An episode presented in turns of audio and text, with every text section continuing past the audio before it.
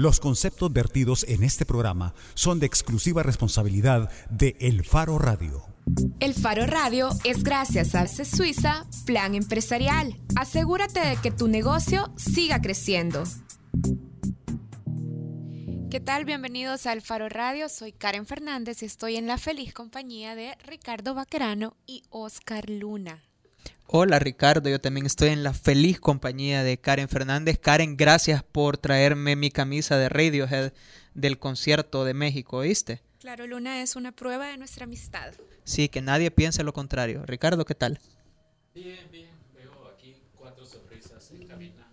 Eh, en unos minutos eh, vamos a mencionarles quién es la otra persona que nos acompaña hoy. Yo estoy muy contento y creo que puedo decir que en el Faro estamos contentos y nos sentimos orgullosos también de nuestro compañero Oscar Martínez, el periodista salvadoreño Oscar Martínez, que ha formado parte de la Sala Negra del Faro en los últimos años y que hizo un trabajo bien chivo sobre la migración de los indocumentados centroamericanos en su paso por México. Recibe hoy el reconocimiento a su trayectoria periodística por parte de la Universidad de Columbia. El Oscar eh, recibe hoy en Nueva York el reconocimiento María Moores Cabot.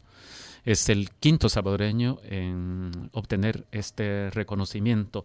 El, premio este se creó eh, para reconocer a aquellos periodistas que hicieran un servicio para el entendimiento entre las Américas. Y en la ficha que, que la institución que otorga el premio elaboró sobre, sobre Oscar Martínez, dice Martínez es un reportero intrépido que corre grandes riesgos para desvelar historias chocantes sin sacrificar el lenguaje con una narrativa irresistible. Así que un abrazote a nuestro colega Oscar, que ya está en Nueva York, en el Salón de Belleza para para participar hoy en la gala. Sí. Cortándose el pelito. Bueno, y en contraste con esta felicidad, yo creo que quienes hoy en la mañana no estaban muy felices, bueno, primero obviamente los alcaldes de Arena que estuvieron protestando esta mañana por eh, que todavía no se han cancelado los fondos FODES, pero tampoco debe de haber... Eh, habido mucha felicidad hoy en la mañana en Casa Presidencial. De hecho, el presidente convocó a una conferencia de prensa para hablar sobre el tema. Es cierto, el presidente admitió que hay un retraso en, en entrega de, los fondos que el Ejecutivo tiene que dar a las alcaldías desde hace tiempo. Están retrasados dos meses. Dijo que tienen previsto entregar mañana el fondo para los 262 municipios correspondiente a agosto. Ricardo, pero vos le puedes explicar a la gente qué significa que a las alcaldías no les haya llegado dinero desde agosto. Vamos a ver, en términos absolutos, no, si lo comparamos con el presupuesto general de la nación, que ya se aproxima a los 5 mil millones de dólares, uno podría pensar que entre 300 y 400 millones de dólares de los fondos del Estado es, es relativamente poco lo que se aporta a las alcaldías. Pero la realidad es esta, que las alcaldías esperan eh, casi con desesperación siempre el desembolso del Fondo para el Desarrollo eh, Económico Social. Sí, debido a que las alcaldías tienen ingresos muy bajos, particularmente las de los municipios muy pequeños. Estas alcaldías eh, reciben cientos de dólares en servicios de de, alumbrado, de recolección de basura o de limpieza de calles. Hay alcaldías que hasta hace poco todavía tenían ingresos, si no fuera por el FODE, solo percibirían unos 400 dólares al mes. ¿Cómo puede funcionar una alcaldía para gobernar un municipio con ese dinero?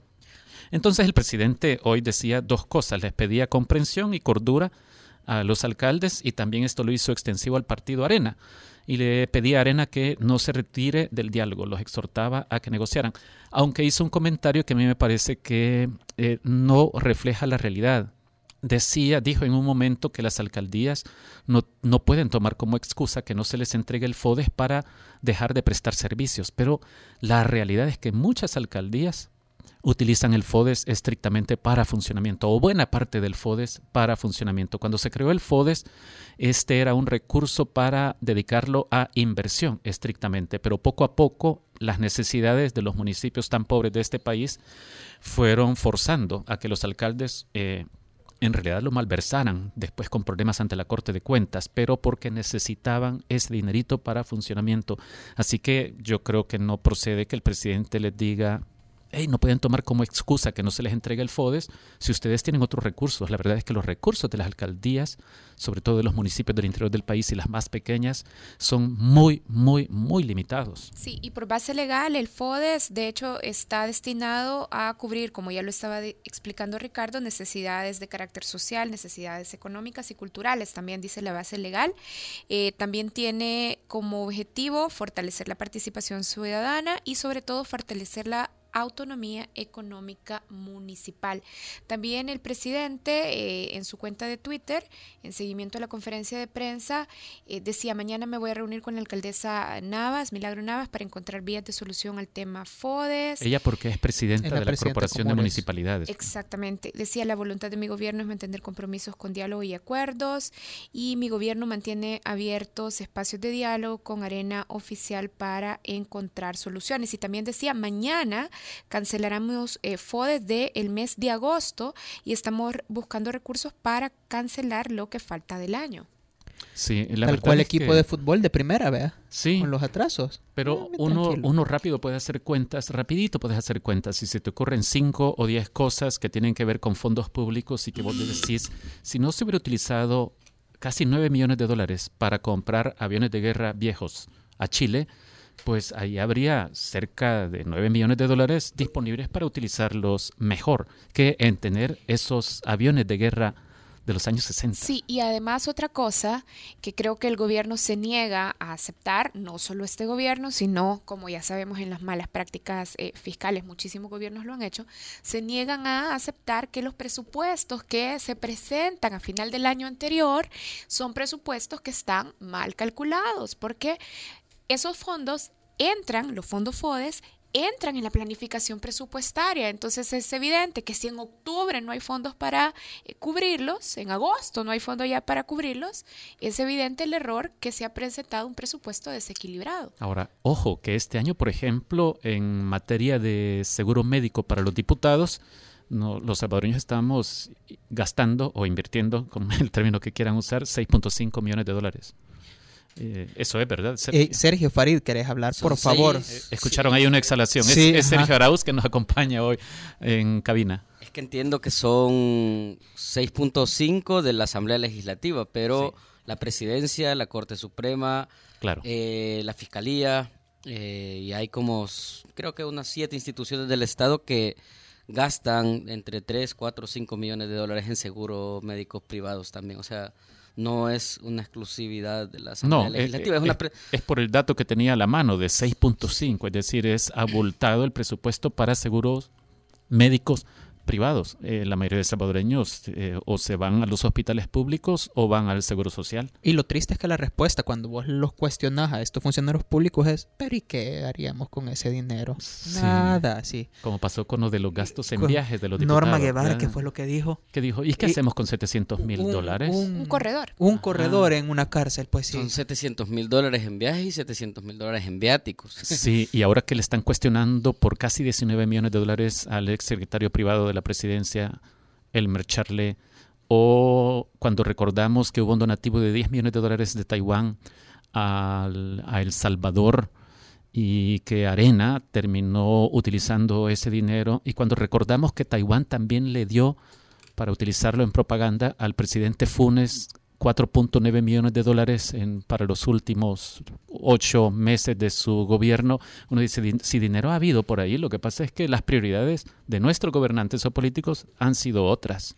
De hecho, voy a aprovechar para hacerme un autocomercial. Hashtag hace memoria. Jansi va a poner ahorita todos los videos que estamos sacando para que ustedes recuerden eh, casos de corrupción, 10 casos de corrupción en El Salvador, ya de presunta corrupción y corrupción algunos. ¿Cuándo va eh, el del Seguro Social, el de Romeo Majano Araujo?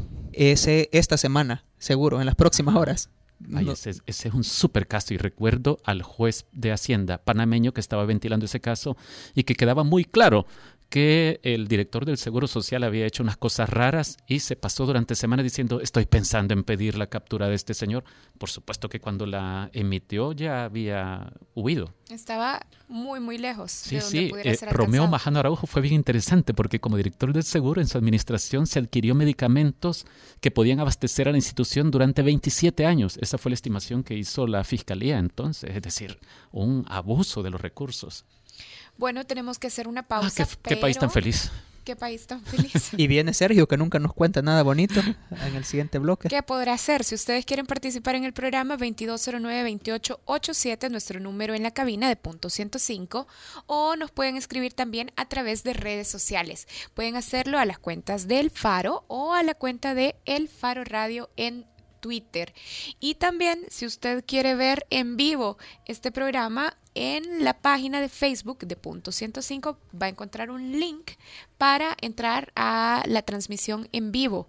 Y del también programa. Super Jansi lo pone en, en- en la página del Faro. Así es, hacemos una pausa, ya volvemos en el Faro Radio.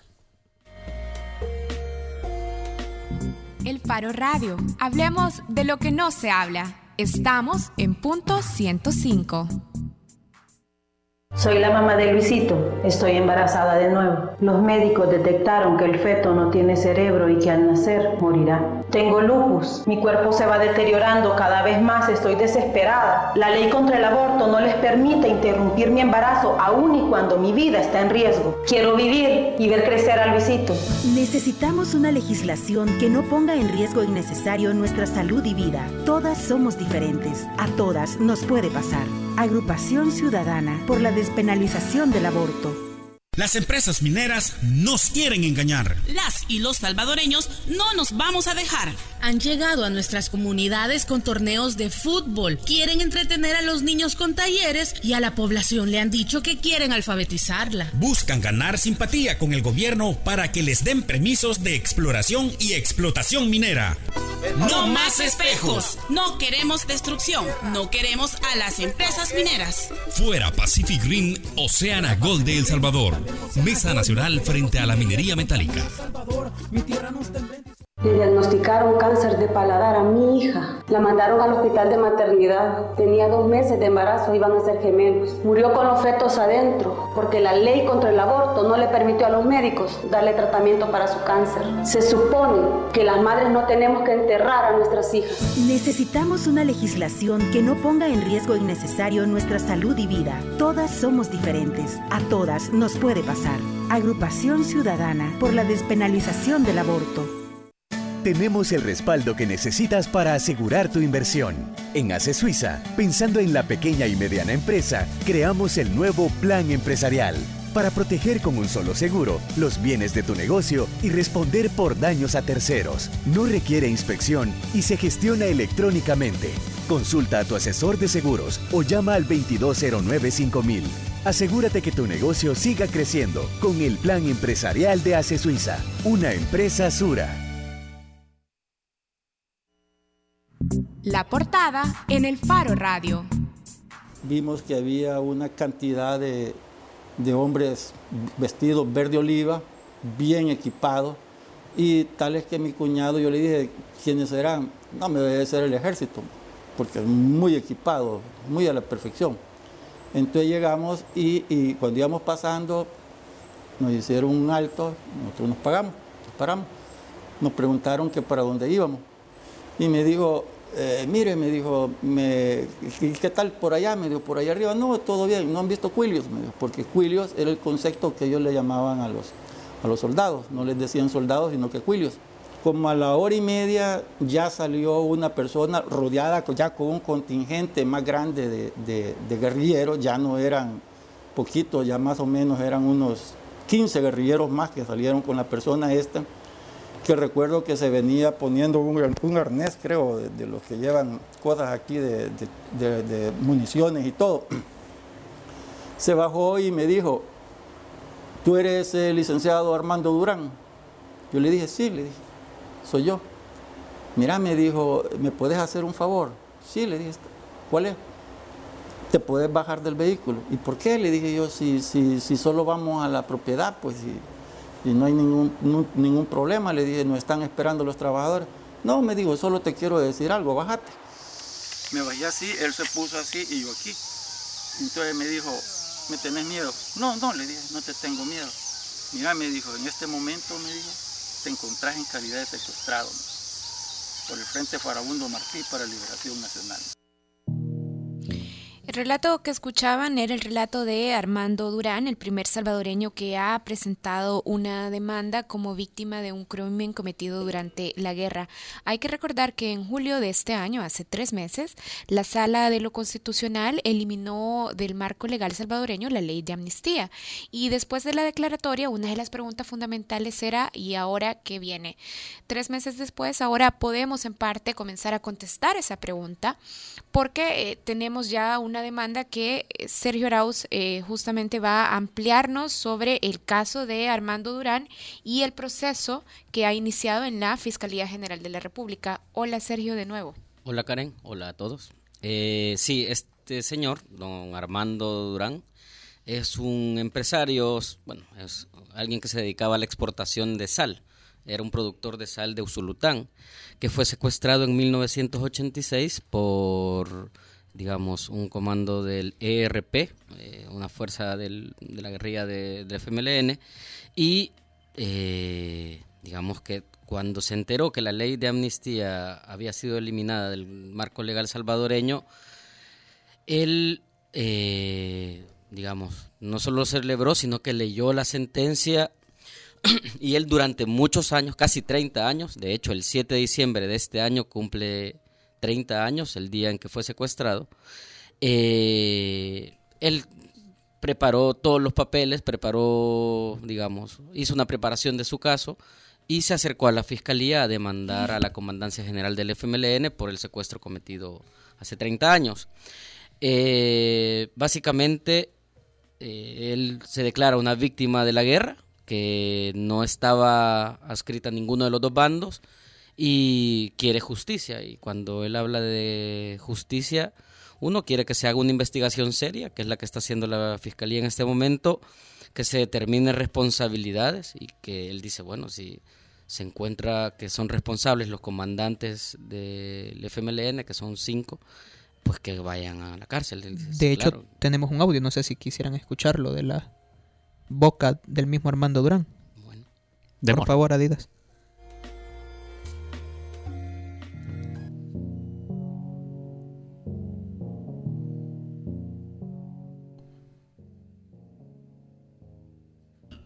Ah, se le trabó la computadora. bueno, pero avisando cuando lo tengas, por favor. Sergio, a mí una cosa que me sorprendió fue esta. Cuando la Sala de lo Constitucional elimina la ley de amnistía, yo lo que preveía era que, hubiera muchas demandas contra militares o contra los gobiernos de los años de la guerra eh, por reclamos de, de abusos por parte del Estado.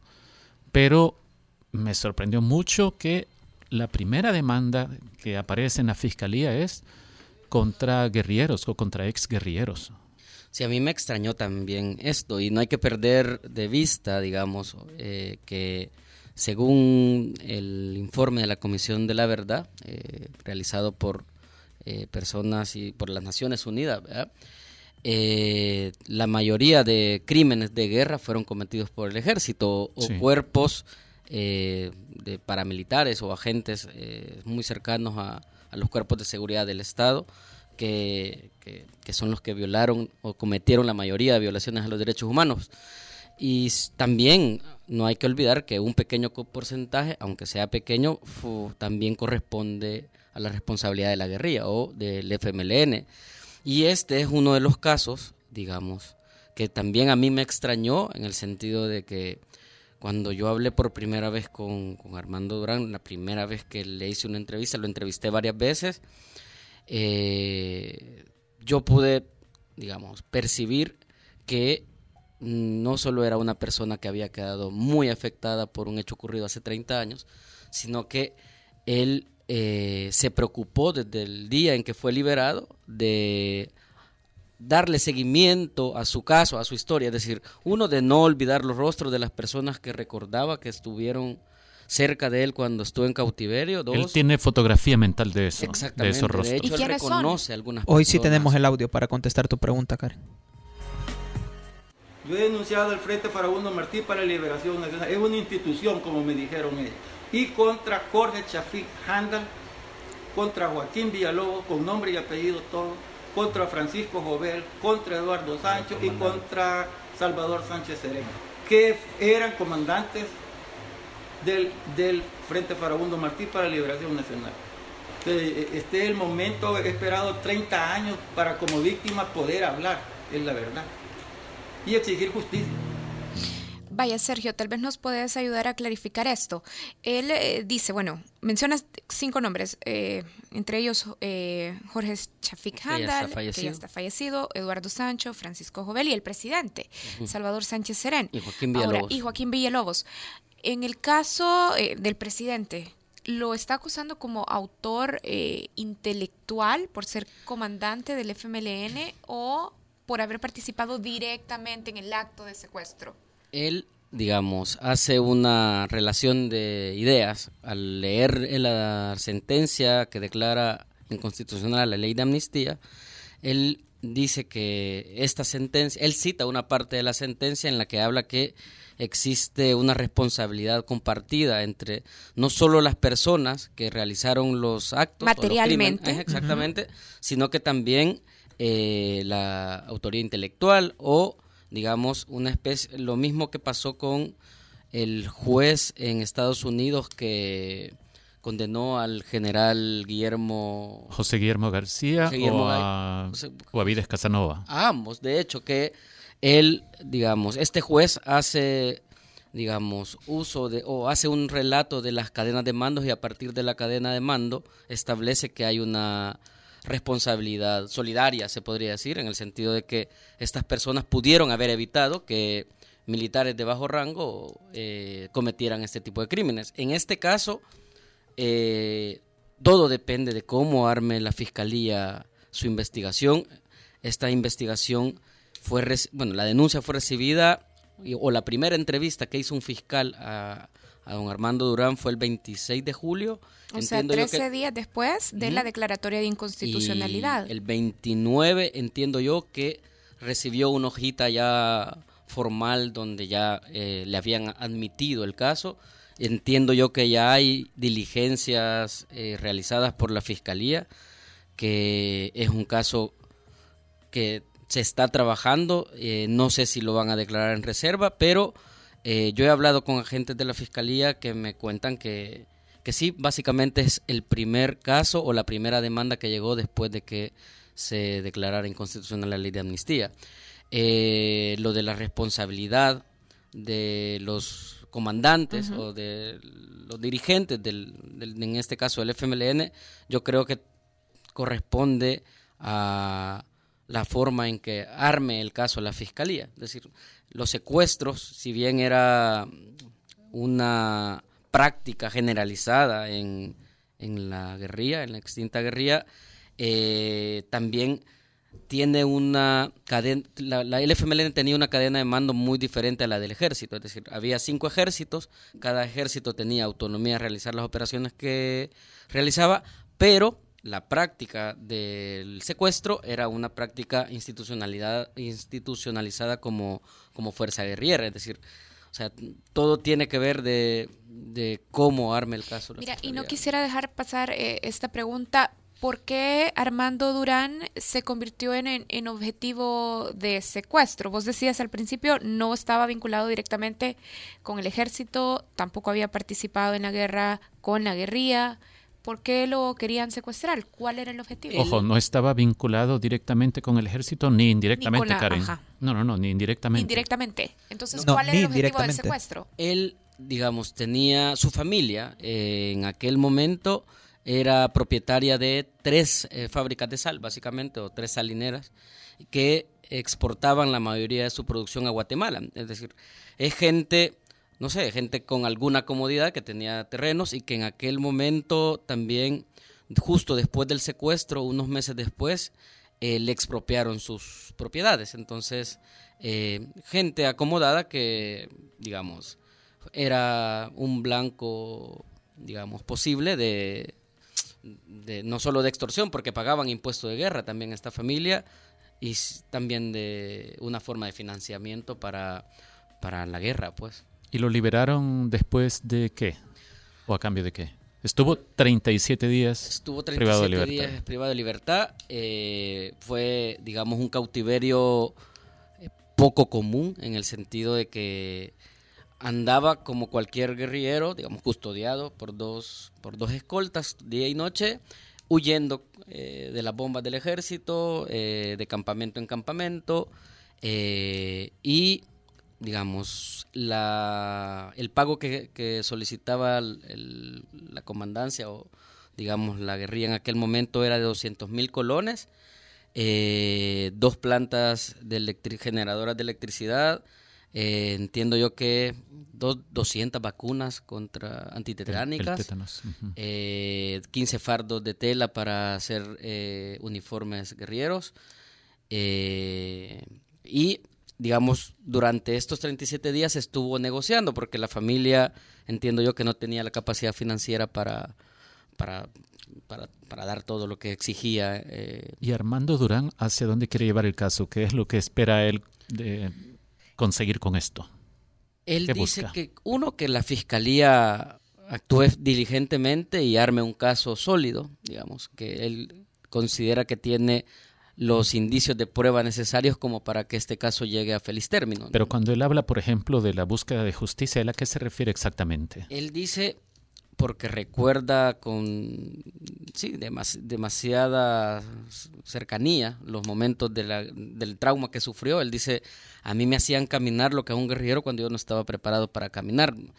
Eh, estuve a punto de morir varias veces, estuve eh, cerca de gente que estaba en contacto con minas. Estuve caminando por campos minados, dice, y estuve muy cerca de morir. Entonces, él me dice, yo sí, para mí es un concepto de justicia, o lo que yo entiendo por justicia es que la gente que me secuestró o que permitió mi secuestro vaya a la cárcel, o sea, que, que, que pague penalmente su, su sí, su acto. Y estando el nombre del presidente del Salvador ahí, Salvador Sánchez Serén, eh, ¿cuáles son los escenarios que, que, esta demanda de ser, no hay viste que fue admitida, pero de, que siga el curso normal y tenga este feliz término, como le llama él, ¿cuál es el escenario del país entonces?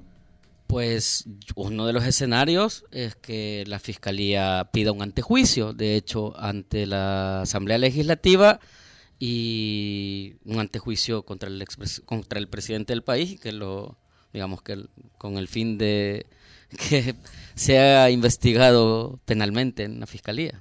es una, ese es un escenario. Otro escenario es que la fiscalía diga no este esta práctica de secuestro estaba institucionalizada por la guerrilla, pero de este secuestro deberían de pagar los comandantes del ERP o eh, de este secuestro deberían de pagar eh, las personas que hicieron el operativo. Las que se involucraron directamente, tanto en la autoría intelectual como en la ejecución. Que la fiscalía puede, puede decidir eso, puede decir perseguir solo a los autores materiales, puede decidir eh, perseguir a los autores materiales de esta fuerza guerrillera conocida como la ERP, de la cual era comandante Joaquín Villalobos, o puede decir, no, no, la verdad es que la bandera del FMLN como tal como institución es la responsable y creemos que, o sea, eso es algo que puede decir la Fiscalía, que, digamos, los comandantes o los dirigentes principales del FMLN tienen eh, corresponsabilidad por eh, permitir o por no haber evitado este tipo de prácticas o criminalidad. Sergio, y Armando Durán ha presentado también a la Fiscalía los nombres de los que participaron directamente en su secuestro? Él recuerda a un comandante de un comandante que le llama comandante Chungo.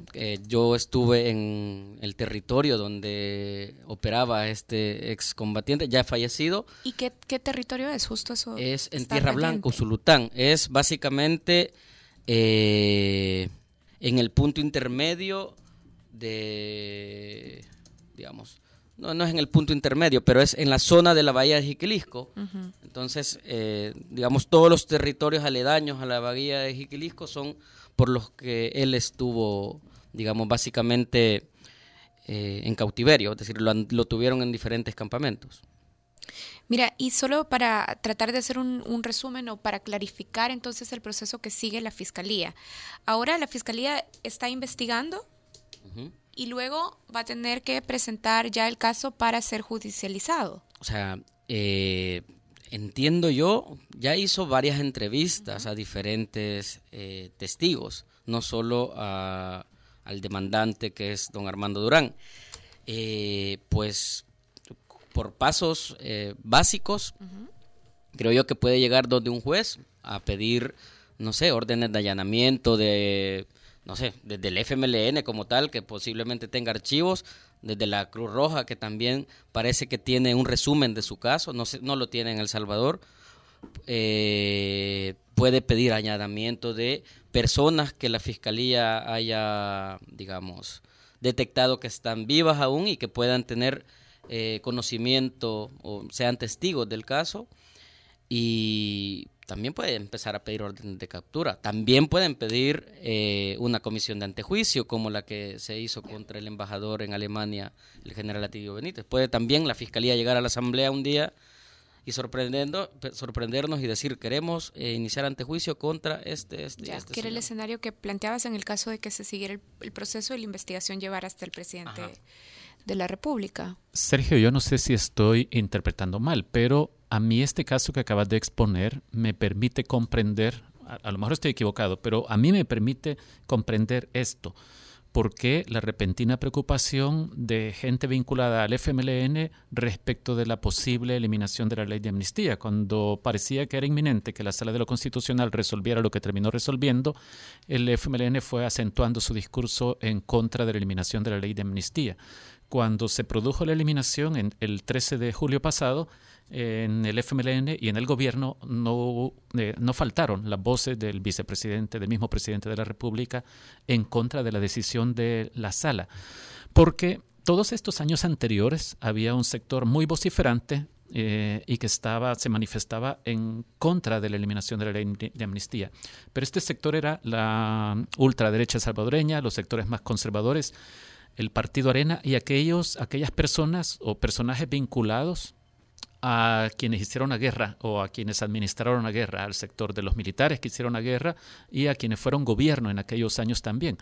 Eh, parecía tener mucho sentido por lo que vos mencionabas del informe de la Comisión de la Verdad, pero ahora con esto, hoy que vemos la decisión de este señor Armando Durán, uno entiende por qué la repentina preocupación del FMLN que eh, contradijo su discurso histórico contra la ley de amnistía y ahora está alineado con los militares eh, acusados de graves violaciones a los derechos humanos, eh, tratando de crear una nueva ley de amnistía. Sabemos que ha habido algún esfuerzo en la Asamblea Legislativa para inventarse una nueva ley de amnistía. Hay una comisión especial en Casa Presidencial, está... en la Asamblea Legislativa ha habido algunas discusiones, pero yo por lo menos ya, ya entiendo mejor por qué el FMLN de repente empezó a preocuparse y decir, no, no, no, mantengan la ley de amnistía. Eh, sí, sí, exactamente. Es porque hay muchos casos que, digamos, a mí me sorprendió la historia de don Armando Durán por una razón. Porque cuando él habla, eh, sí, sí, es, o sea, uno nota un auténtico dolor. O sea, sí. no es, es alguien un, Es que... un dolor parecido, Sergio, al que nosotros percibimos cuando hicimos trabajos sobre la masacre del Zumpul o sobre la masacre del Mozote. Las heridas no están cerradas, ahí están. Y el caso de Armando Durán, solo que del otro lado nos ratifica esto. Sergio, ¿y por qué no nos preparamos un, una piecita para publicar en elfaro.net sobre esto? En, creo que en algunas horas. En, vamos a batir récord de velocidad. sí. Vamos a tener ya. Eh, Escribamos algo. El texto, sí, y sí. tengo una idea. Carla Asensio debería hacer un video para acompañar con Víctor buena Peña. idea, magnífico, sí. pero publiquémoslo pronto. En cuestión de horas sale magnífico. este temita publicado en El Faro. Muchas gracias, Sergio Farid gracias Arauz. Qué gran historia la que tenés. Gracias a ustedes. Y bueno, gracias Sergio. Escucharon. Nosotros vamos a hacer una pausa. Cuando regresemos, vamos a regresar hablando de patrimonios no justificados.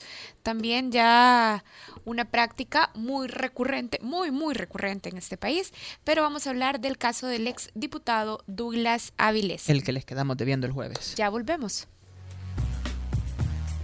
El Faro Radio. Hablemos de lo que no se habla. Estamos en punto 105.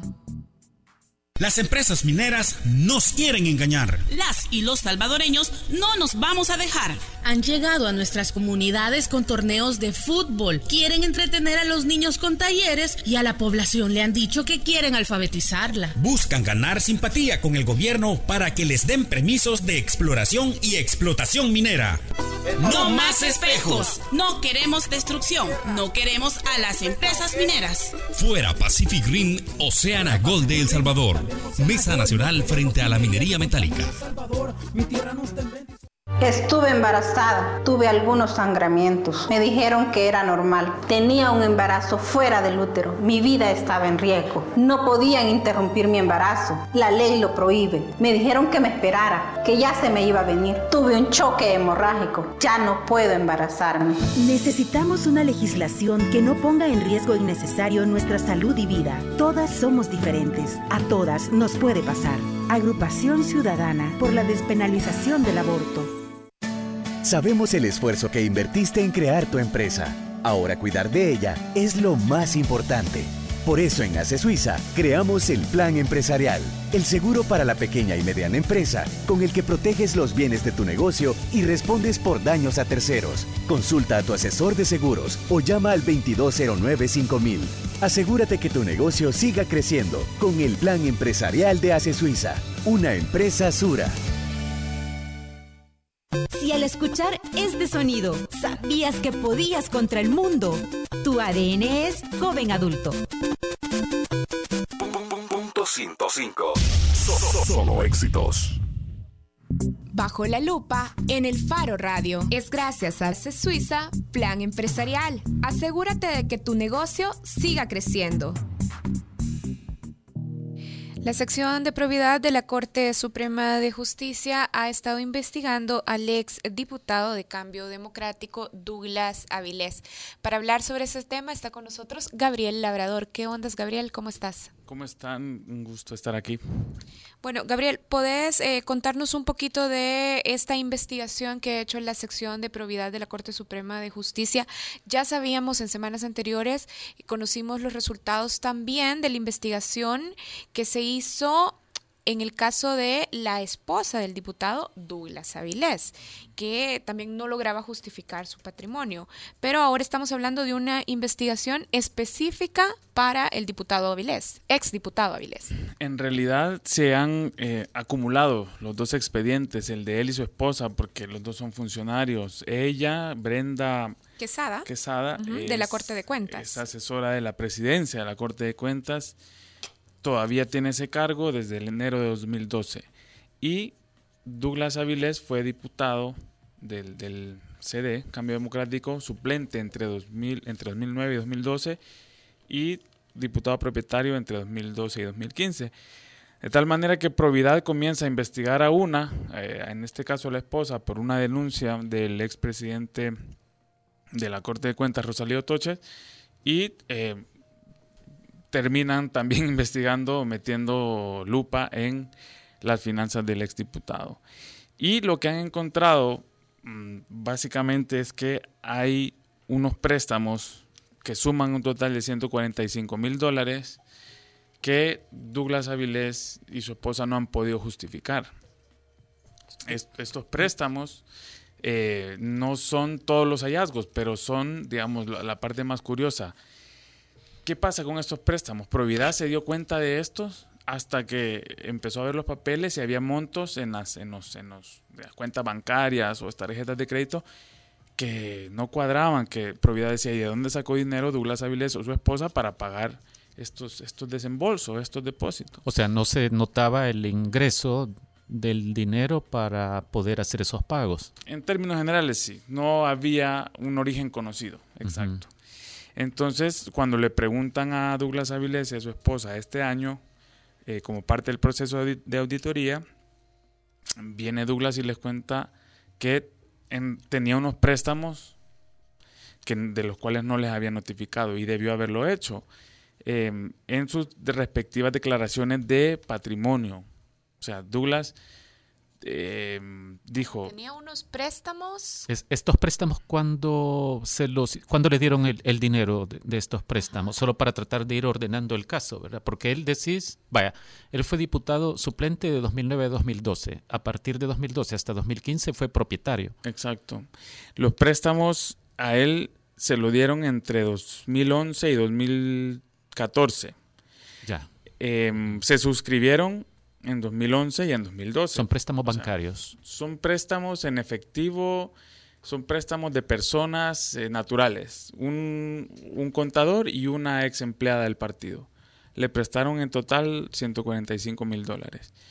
Y de eso no reportó Douglas Avilés ni, su- ni la esposa de él a, a Providad. Entonces, cuando comienzan las auditorías, él como que se acuerda, ¿verdad? en términos sencillos, y dice, ah, es que saben qué, señores de la, de la sección de Providad, estos montos que ustedes me están eh, reclamando o que me están observando, que en total suman como 120 mil dólares los relacionados a esto, eh, eh, Douglas dice, ah, es que vienen de un préstamo del cual se me olvidó notificarles, pero bueno, aquí yo les presento una declaración jurada, que es, bueno, esa es parte de lo que re- sigue reclamando probidad, que no son suficientes. Eh, Pruebas de, para desvanecer. para desvanecer, para decir, bueno, miren, eh, bueno, Providad no sabía de estos préstamos, viene Douglas y dice, estos préstamos existen, aquí está la declaración de Providad, de jurada, y, y- y lo que hacen es solo Perdón, con- esa declaración jurada, ¿qué declara él o, o quién declara en, esa, en ese documento? Este dinero me lo prestaron, lo juro. Exacto. Y yo Ante te- un notario. y yo En este caso son dos notarios. Y la ley, la ley básicamente dice que no hay manera de que el notario que suscribe esas declaraciones juradas da fe de lo que ahí se dice, que, que lo que ahí se dice es verdad, sino que lo que hace el notario es solo, bueno, firmen pues, y yo Mira, autentico de eso. seguro que quienes están escuchando se estarán preguntando, pero ¿quién le prestó? Ajá, si no fue un banco. pendiente, ¿quién le prestó? Y Exacto. sobre todo si fueron personas naturales, por lo que te estoy entendiendo. Exacto. Fíjate que fue un, el, un préstamo el más grande por 126 mil dólares. Se lo dio un contador de nombre Edwin Royland Rubio González. Él, pues por lo que he podido rastrear, tiene empresas de, digamos, un despacho contable. Él es bachiller contable y como, como tal, pues así ejerce la, la contaduría. Em, también tiene unas empresas de frescos, unos jugos Roy, unas empresas dedicadas a la, metal, a la metalurgia. Em, O sea, tiene inversiones varias. tiene varias Dijiste inversiones. uno de los préstamos. El otro es una señorita de nombre Cintia Berenice Molina. Ella trabajó en el partido en la fracción de Cambio Democrático. Fue, digamos, empleada del área de finanzas. Y logré conversar con ella. Ella, perdón, ¿ella cuánto le prestó? 19 mil dólares. Ya. Entonces en total suman 146 mil, 145 mil, perdón. Eh, lo curioso es que ambos le prestan a, a Douglas Avilés un dinero sin nada a cambio. Le dicen, Douglas, te, te damos este dinero y danos el dinero cuando puedas y, eh, y, en, en- y como puedas. Pero quizás tenía él una emergencia. ¿Él para qué pidió esa plata? Son buenos samaritanos. Según lo que me explicaba, Digo, porque vos te endeudas con algún propósito específico, ¿verdad? Que de hecho eso queda reflejado en los casos que hemos visto hasta ahora que ha trabajado Providad, que ha enviado a la Corte Suprema y que la Corte Suprema ha enviado a, a Fiscalía o a Cámara para que sigan con los juicios. Y dice, hizo, declara un préstamo, pero no dice para qué ocupó esa plata, si iba a comprar un terreno, una propiedad, un avión o lo que fuera. eh, entrevisté a Douglas Avilés y él me decía que él pidió esos préstamos eh, por necesidades de campaña. O sea, el dinero no iba para el partido, pero él como secretario general, como candidato a diputado, necesitaba dinero en, líquido para enfrentar esos tiempos. Eh, que de, repente tenía que pagar eh, gasolina o pagar esto, una reunión. Eh, entonces, él insiste en este término, es, era un préstamo para uso discrecional. Y eh, eso dice en cuanto al, préstamo de Edwin Royland Rubio. Y en cuanto al préstamo de Cintia Berenice, que son 19 mil dólares, ella me explica, hoy logré hablar con ella, que fue también para gastos de de campaña, como líder político que necesita andar en el territorio haciendo múltiples gastos. Y la promesa era que, bueno, que en algún momento los iba a pagar. Eh, dice la señorita Molina, Cintia Berenice, que eh, él creyó en la palabra de Douglas porque es un hombre de palabra, que le iba a devolver.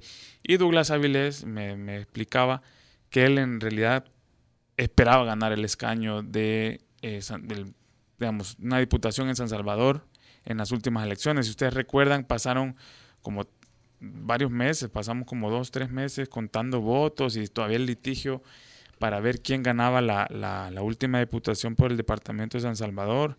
¿Era él o el, o el general Vargas del partido Arena? Entonces, em, al final no quedó y este dinero pues está eh, todavía siendo señalado. Entonces, él pensaba pagarlo, dice, según lo que te ha dicho, de los ingresos que percibiera. Vamos a ver, pero si él, ganaba la reelección y ya estaba endeudado con 145 mil dólares gracias a estos dos préstamos, no iba a vivir de nada, es decir, iba a vivir del aire, porque en tres años él podía percibir aproximadamente 150 mil dólares, a menos que llegara la directiva, ¿verdad? Y se hiciera de un sueldo un poco más sólido, pero entonces le iban a quedar a lo sumo unos 10 mil dólares para vivir durante tres años. 10 mil dólares. yo te iba a preguntar, no, ¿cuándo fueron, no, ¿cuándo fueron no, de hecho, le iba a quedar mil dólares porque salían 144 mil en los tres años con un salario de 4 mil dólares. Sí, recordemos que el básico gana un poco más de 4 mil ¿Puedes recordarnos, Gabriel, cuándo fueron las fechas exactas en las que recibió esos préstamos?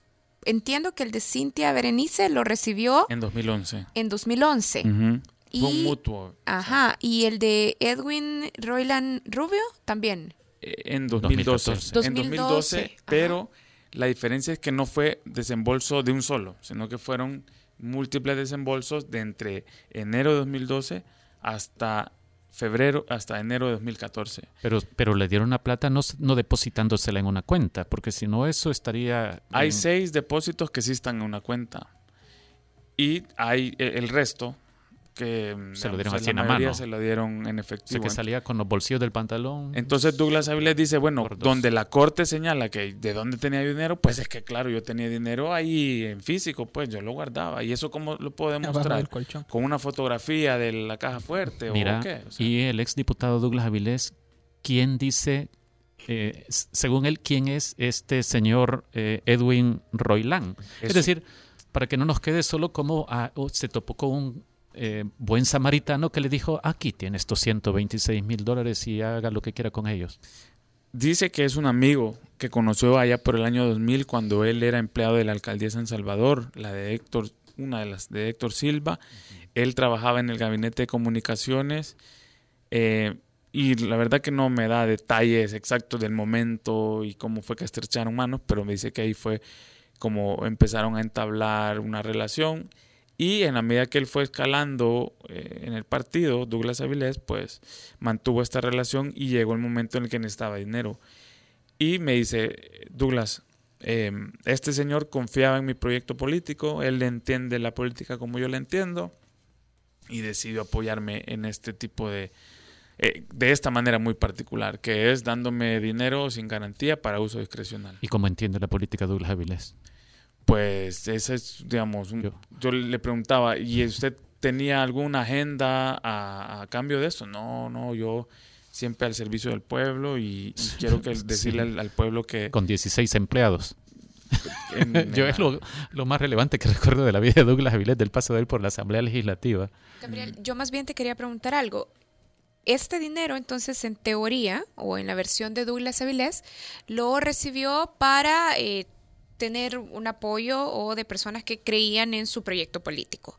Sin embargo, donde la sección de probidad encuentra inconsistencias es que el dinero se ocupó para pagar unas tarjetas, decías. No, el, lo que repara probidad es el origen de, ese dinero. O sea, sin esos préstamos, Douglas no podría justificar 120 mil dólares en depósitos o pagos de tarjeta. Ya. Pero viene Douglas y dice, es que el dinero ahí está, si vienen de este préstamo. ¿Y cómo demuestra los préstamos? Douglas le pregunta a la corte, o probidad, y probidad, y Douglas dice, bueno, aquí está la declaración jurada. Le juro y que me lo probidad le dice, señor, con una declaración pro- pro- eh, jurada usted no puede demostrar eso, necesita información complementaria, que es la que entiendo que Douglas Avilés ha estado entregando extemporáneamente a la sección de probidad, y eso es lo que ha retrasado un poco que haya un- una resolución firme De la corte. de la corte. Eh, y es, eh, bueno, hay, hay varios reparos también o discusión sobre los viáticos, sobre cómo él cobraba viáticos y cómo depositaba ese dinero mucho tiempo después de haber recibido el cheque. Y esas son de las cosas que, por ejemplo, una magistrada de la Corte Suprema de Justicia me confirmó que van a descontar de lo que ellos tenían pensado de, de Y entonces, ya para cerrar, cuando la Corte tenga el informe de la sección de probidad, la Corte estudia el informe y decide si envía el caso a juicio civil. Exacto. Eh, recordemos que estos solo son indicios. La Corte, cuando haga su resolución, no está diciendo que hay enriquecimiento ilícito, sino que hay presunción y que es una Cámara de lo Civil que tiene que hacer las investigaciones a profundidad para eh, determinar exactamente todo. En eso está incluido que si el dinero, por ejemplo, si el dinero que, que le prestó Edwin Roiland Rubio es de origen lícito, por ejemplo, ese tipo de cosas. Pero de eso, pues, no, no sabemos cuándo va a ocurrir. Bien, Bueno, bueno, está muy raro, ¿verdad? Y eh, Douglas Avilés que presente a este señor tan generoso que te puede soltar así 126 mil dólares. Exacto, y eh, digamos, a cambio de nada. Sí, Y está. sobre todo en la política ahora que creo que el tema del financiamiento pues, que está cobrando un poco de, de auge en el sentido que la- el financiamiento de un político puede marcar una agenda y puede, por tanto, eh, decidir lo que un país considera que, que es bueno para sí mismo. Es decir, un Estado puede decidir tal o cual cosa, tal o cual política, dependiendo de quién es el que financia la política. Ustedes son los mal pensados. Todavía queda gente de gran corazón en el mundo. Solo que ustedes no la ven. Eh, No, no, yo lo que veo en realidad es otra cosa, que en- eh, esto ratifica que eh, no hay político sospechoso. Eh, no hay político no sospechoso. Pues que- Eh, Digo, tenemos desde el caso de 18.8 millones de dólares de Elmer Charlet. Un secretario Eh, hemos recordado los 10 presidencia. millones de dólares de, de Taiwán. Hemos visto lo que está haciendo eh, el FMLE en el caso de Mauricio Funes, eh, las offshore del grupo Alba. Y faltaba un partido pequeñito como Cambio Democrático que apareciera ya involucrado en algo como esto. Vaya, no ha podido justificarlo, no ha convencido a la sección de probidad a la Corte Suprema de Justicia. Ah, pero no estás haciendo memoria porque ya estaba Catán de Cambio Democrático. ¿Te acordás? Catán, Que- que- que cuando ofreció la, Ah, la Plaza la Plaza Fantasma en- a, a Durán. Juan Pablo Durán, Juan razón. O sea, sí. los partidos políticos, razón. los partidos políticos están sobrevalorados, dicen ustedes. ¿O no? No. La, la Karen ya quiere cortarnos. Va. Están sobremanchados, digamos. Bueno, gracias a Gabriel que estuvo contándonos sobre eh, la investigación de la sección de probabilidad en el caso del exdiputado Douglas Avilés. Hacemos una pausa, ya volvemos en el Faro Radio. Cuando regresemos, Sergio Arauz nos cuenta sobre la campaña Excavación Ciudadana. Ya volvemos. Bajo la lupa en el Faro Radio. Fue gracias a C Suiza Plan Empresarial. Asegúrate de que tu negocio siga creciendo. El Faro Radio. Hablemos de lo que no se habla. Estamos en punto 105. Le diagnosticaron cáncer de paladar a mi hija. La mandaron al hospital de maternidad. Tenía dos meses de embarazo, iban a ser gemelos. Murió con los fetos adentro, porque la ley contra el aborto no le permitió a los médicos darle tratamiento para su cáncer. Se supone que las madres no tenemos que enterrar a nuestras hijas. Necesitamos una legislación que no ponga en riesgo innecesario nuestra salud y vida. Todas somos diferentes. A todas nos puede pasar. Agrupación Ciudadana por la despenalización del aborto. Las empresas mineras nos quieren engañar. Las y los salvadoreños no nos vamos a dejar. Han llegado a nuestras comunidades con torneos de fútbol. Quieren entretener a los niños con talleres y a la población le han dicho que quieren alfabetizarla. Buscan ganar simpatía con el gobierno para que les den permisos de exploración y explotación minera. No más espejos. No queremos destrucción. No queremos a las empresas mineras. Fuera Pacific Green, Oceana Gold de El Salvador. Mesa Nacional frente a la minería metálica. Estuve embarazada, tuve algunos sangramientos. Me dijeron que era normal. Tenía un embarazo fuera del útero. Mi vida estaba en riesgo. No podían interrumpir mi embarazo. La ley lo prohíbe. Me dijeron que me esperara, que ya se me iba a venir. Tuve un choque hemorrágico. Ya no puedo embarazarme. Necesitamos una legislación que no ponga en riesgo innecesario nuestra salud y vida. Todas somos diferentes. A todas nos puede pasar. Agrupación Ciudadana por la despenalización del aborto. Tenemos el respaldo que necesitas para asegurar tu inversión.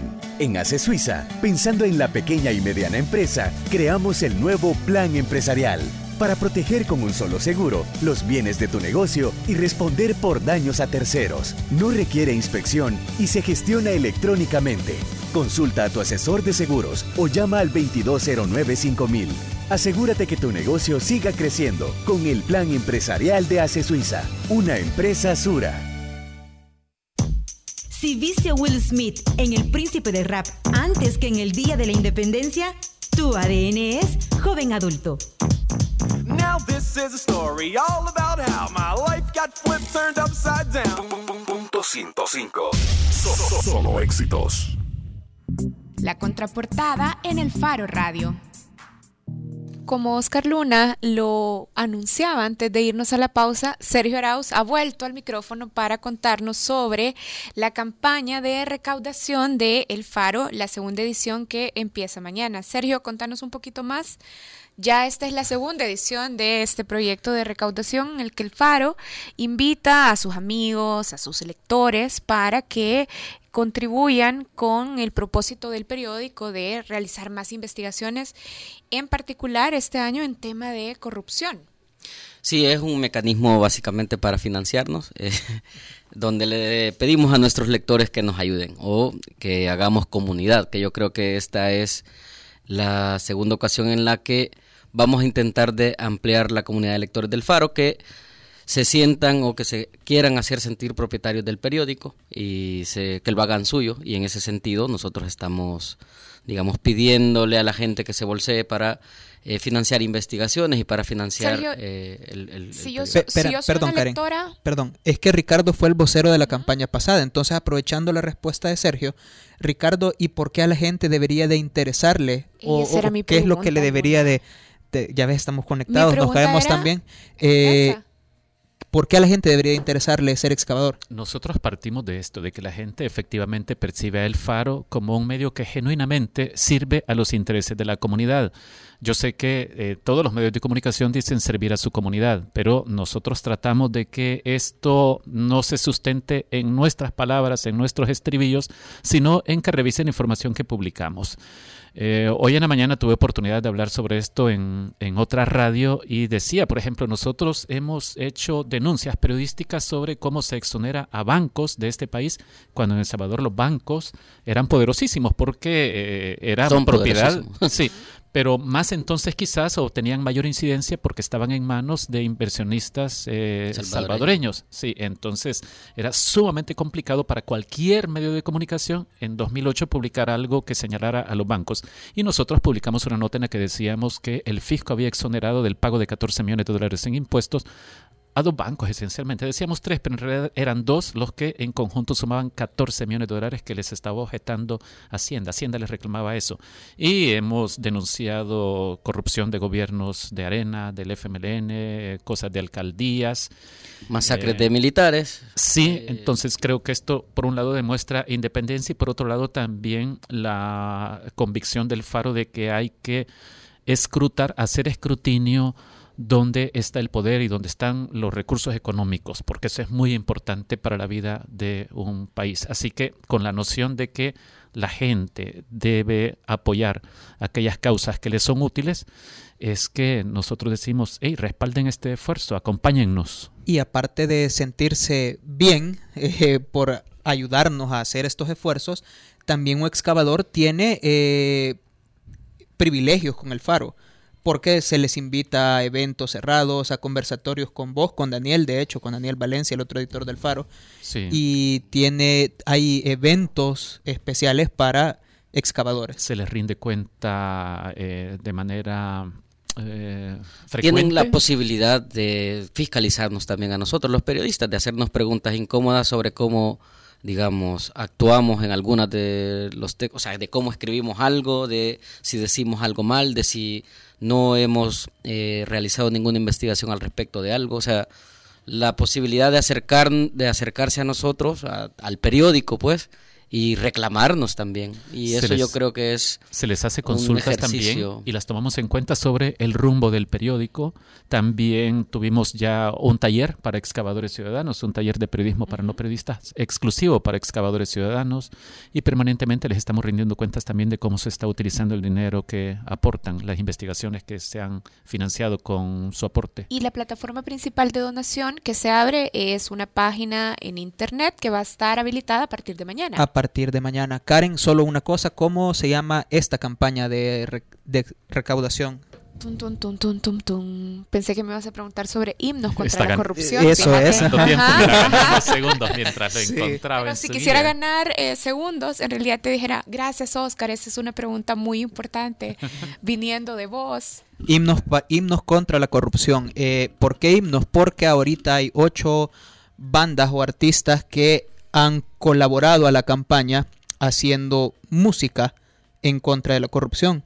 Quienes están, el jueves pusimos ya a Sniff con Omnium, que es hip hop, está Brujo, que es jazz, está Gaby Rivera, eh, que es pop, eh, está Voltar, está Cartas a Felice. ¿Voltar qué está- es? post-rock. Post-rock. post-rock, ajá. Cartas a Felice, que es folk, esta canción. ¿Estás Eh, vos? está- estoy yo. eh, ¿Es sos? está electrónico, am- ambiente industrial, por ahí. Y Omnium con una está Omnium, el solo, propia. que es electrónica, electrónica. Y está con la que nos vamos a despedir el día de hoy. Esto ya no se aguantó el Dross y lo empezó a tirar ayer eh, en sus redes. Ya tiene más de 400 reproducciones y esto es con Vibras, que era el grupo invitado así. Y ellos invitaron al Dross y ya se armó el ¿Quién es el gelengue. Pues. perdón? El Dross es el ex vocalista de Adhesivo Ah. cuando Adhesivo fue fenómeno hace un par de años. Esto se llama Fuerte y nos escuchamos jueves. Recuerda ingresar mañana al Faro para la excavación ciudadana.